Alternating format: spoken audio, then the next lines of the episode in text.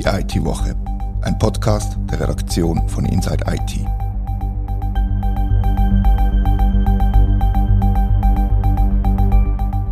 Herzlich willkommen zur IT-Woche. Der Bund verschiebt sein ganzes Office in die Cloud zu Microsoft 365. Ist das eine gute Idee? Mein Name ist Reto Vogt. Das Thema bespreche ich heute mit Katharina Jochum.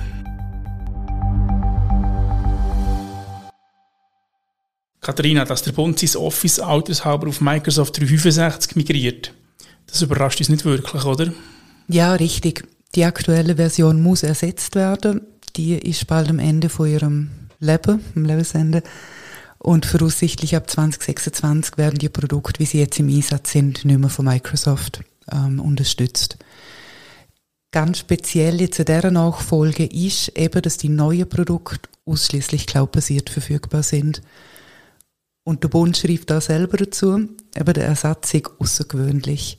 Und wegen dieser Cloud-Anbindung hat er prüfen müssen, ob die Produkte überhaupt eingesetzt werden dürfen und wie. Aber der Bund hat das überprüft und der Bund ist nicht die erste Behörde, die sich für Microsoft 365 entscheidet. Ja, genau die gleiche Frage haben sich schon mehrere Kantone und Städte gestellt. Ähm, prominent sind wahrscheinlich die Fälle gewesen, Zürich und ähm, Stadtkanton Schaffhausen, wo auch Microsoft-Anwendungen aus der Cloud nutzen werden. Und auch dort sind im Vorfeld Prüfungen ähm, passiert, wo man zum Schluss gekommen ist, es ist rechtlich möglich. Aber das Prüfung vom Bund, vom Bund erwähnt. Was hat der Bund genau angeschaut und wie hat er nachher den Entscheid begründet schlussendlich? Ja, zum die Office-Migration in Angriff zu nehmen, sozusagen, hat der Bund das Projekt gestartet, wie sich gehört in der Verwaltung. Ähm, heißt Cloud Enabling Büroautomation oder CEBA.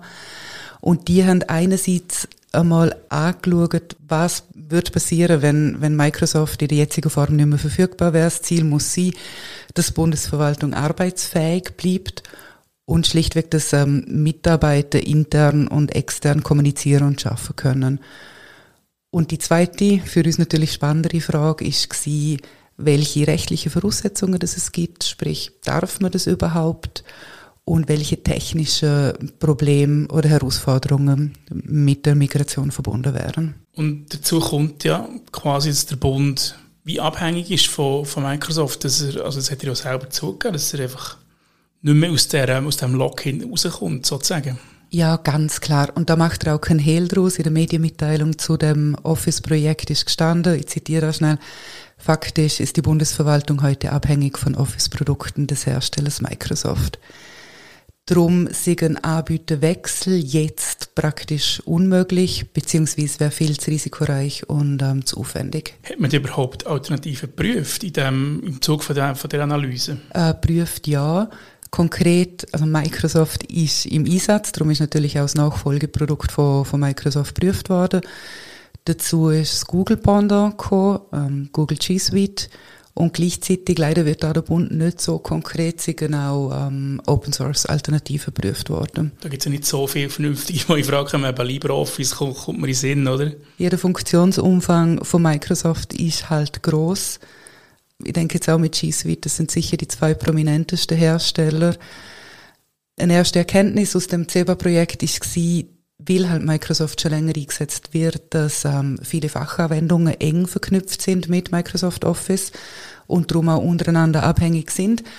Und auch ein sehr schöner Schluss, Benutzerfreundlichkeit hege ich überzeugt. Ich denke, der Mensch ist halt ein Gewohnheitstier, man kennt die Produkte eh und je und das darf man nicht vernachlässigen. Das ist richtig und inhaltlich ist es glaube ich schon korrekt, wenn der Bund sagt, dass es faktisch keine Alternative gibt. So Microsoft, wenn ich mit IT-Entscheiderinnen und Entscheidern rede, sagen die, dass im Hyperscaler kein Weg vorbeiführt und das sauber machen, also on-prem, immer komplizierter, teurer und risikobehafter sei. Also das ist der Bund nicht alleine, der das sagt. Ja, das sind jetzt wie zwei Aspekte. Hyperscaler heißt unterm Strich Public Cloud. Die Zuschläge hat es gegeben. Nicht nur an Microsoft. Wir erinnern uns an die 100 Millionen, die gesprochen worden sind.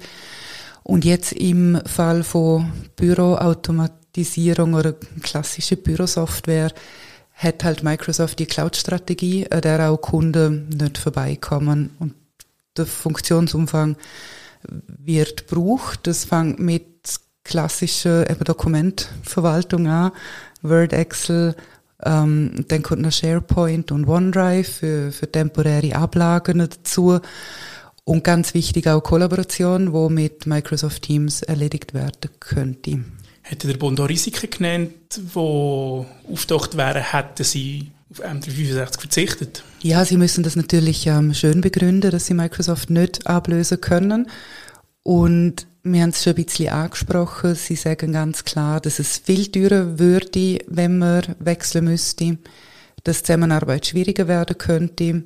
Microsoft eröffne auch neue Möglichkeiten. Also im Bericht heißt es dann, ähm, Digitalisierung würde ausbremst, wenn man den Anbieter wechseln würde. Und sie sagen auch, ein Verzicht auf Microsoft würde zu einem erhöhten Sicherheitsrisiko führen.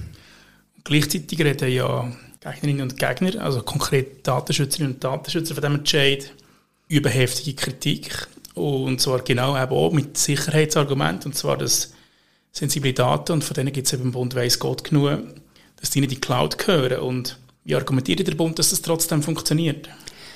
Ja, also das eine ist eben die rechtliche Feststellung, nenne ich es jetzt mal, dass es keine rechtliche Hürde gibt, wo Datenbearbeitung in Microsoft 365 grundsätzlich verbieten wird außer als geheim klassifizierte Daten. Ähm, Im Bericht wird dann noch ausgeführt, welche Daten genau in Cloud dürfen und welche nicht. Ganz knapp zusammengefasst ist das, dass ähm, als vertraulich klassifizierte Daten sowie Amtsgeheimnis und besonders schützenswerte Personendaten nicht in Cloud dürfen. Datenschutztechnisch setzt man auf ähm, Verschlüsselungsmechanismen, wo auch von, von Microsoft selber angeboten werden. Und dann äh, auch die E-Mails und Kalender der Mitarbeitenden sollen weiterhin on-prem gespeichert werden. Ist das in der Praxis nachher so, dass nachher Sachbearbeiterinnen und Sachbearbeiter fast bei jedem Arbeitsschritt müssen entscheiden, wo sie jetzt das Dokument speichern und es bedeutet doch, dass es eine Parallelinfrastruktur wird geben. Einmal am Anfang zumindest, dass man einfach das beides gibt, also Public Cloud einerseits von M365 und noch eine Parallelinfrastruktur mit äh, On-Prem-Lösungen.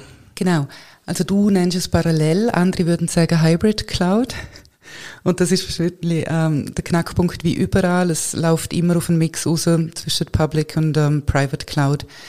Die Klassifizierungen und wie Daten in der Bundesverwaltung gehandhabt werden, sind ja in dem Sinn nichts Neues. Also Dokumentenmanagement gibt es ja immer schon Mitarbeiter, die müssen ihre Daten richtig klassifizieren. Äh, vorhin gesagt, vertrauliche Daten dürfen nicht in Cloud, aber falls sie jetzt falsch oder nicht klassifiziert werden würden, lässt sich das technisch nicht ganz verhindern. Das heißt also, der Enduser, wie du gesagt hast, hat eine gewisse Verantwortung, das steht auch so im Bericht. Kann man das einem einzelnen Mitarbeiter oder der einzelnen Mitarbeiter überlassen, einen Entscheid? Ja, also das hoffe ich schwer. Also nehmen wir mal an, Mitarbeiter wissen, mit was sie es zum tun haben und wie sie mit diesen Daten zum Umgehen haben. Das setze ich jetzt einfach mal voraus. Ähm, ist ja jetzt, ich sage jetzt mal, mit E-Mail nicht anders. Man weiß, was man nur intern verschicken darf und was extern darf. So. Aber du hast natürlich recht, VRK mit dem Parallelbetrieb, der wird es noch ein Moment geben.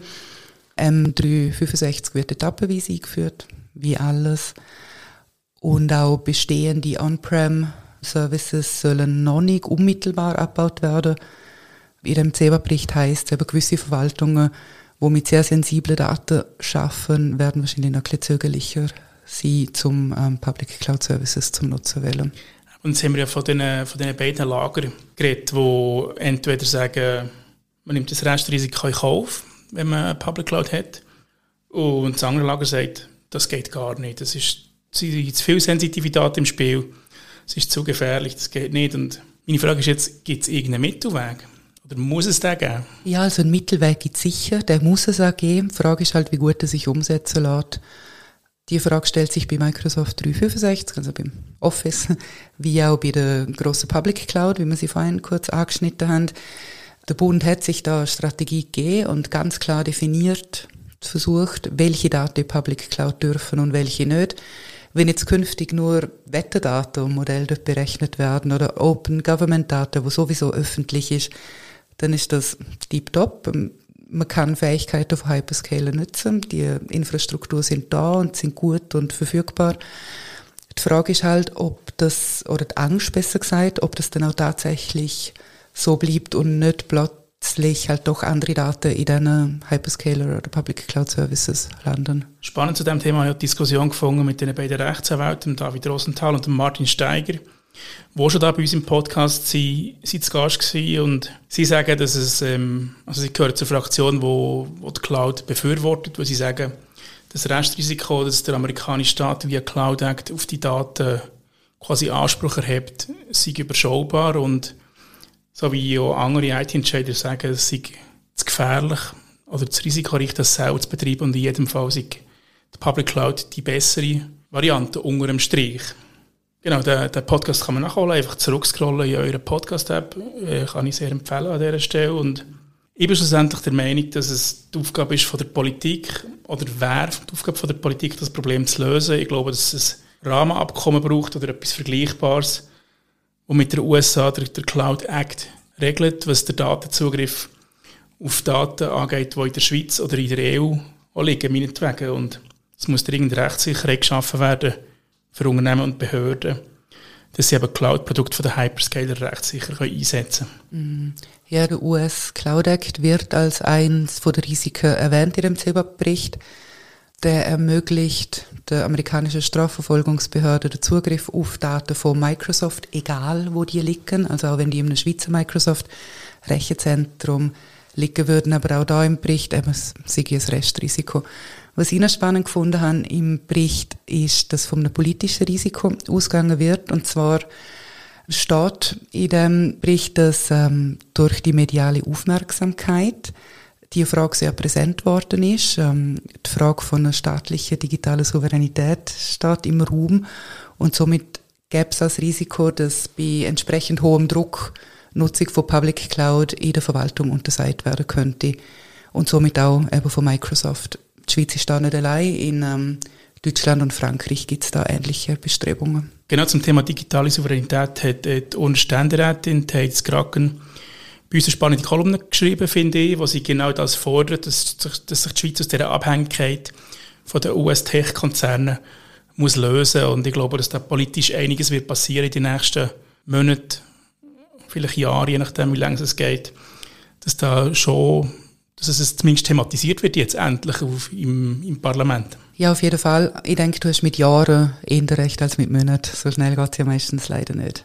Genau, aber was das ja noch stattfindet, ist ein Event, das wir organisieren. Da geht es genau um das Thema Cloud und Behörden. Und wir haben Erika Dubach von der Bundeskanzlei, Datenschützerin vom Kanton Zürich, Dominika Blonski und der Technologiechef von Microsoft Schweiz, der Mark Holliger, auf der Bühne. Wer es interessiert, kann sich jetzt schon anmelden. Ihr findet den Link auf unserer Homepage und auch in den Show Notes. Und dort tun wir mal alle erwähnten Artikel verlinken. Danke vielmals für das Gespräch, danke vielmals für das Zuhören, liebe Hörerinnen und Hörer. Wir freuen uns auf Feedback an redaktion.inside-it.ch. Das war die IT-Woche, ein Podcast von der Redaktion von Inside IT. Danke vielmals für das Zuhören.